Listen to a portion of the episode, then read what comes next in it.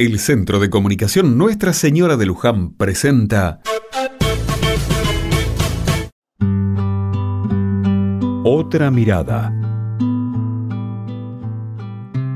Muchas veces en este último tiempo uno mira a los hijos y piensa en el futuro.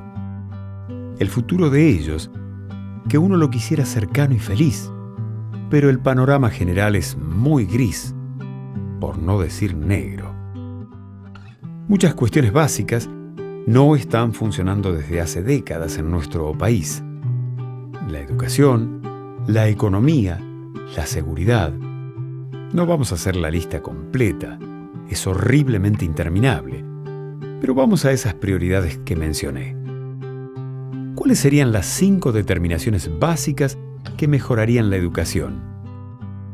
Que los pibes tengan clases y éstas sean significativas que los docentes tengan cada vez una mejor formación y sueldos más adecuados, que las condiciones materiales de las escuelas sean las necesarias, que el sistema educativo se evalúe para mejorar y que los docentes y padres se respalden mutuamente. Palabras más, palabras menos, ¿no se podrá en nuestro país determinar estos acuerdos mínimos para caminar por años el mismo horizonte?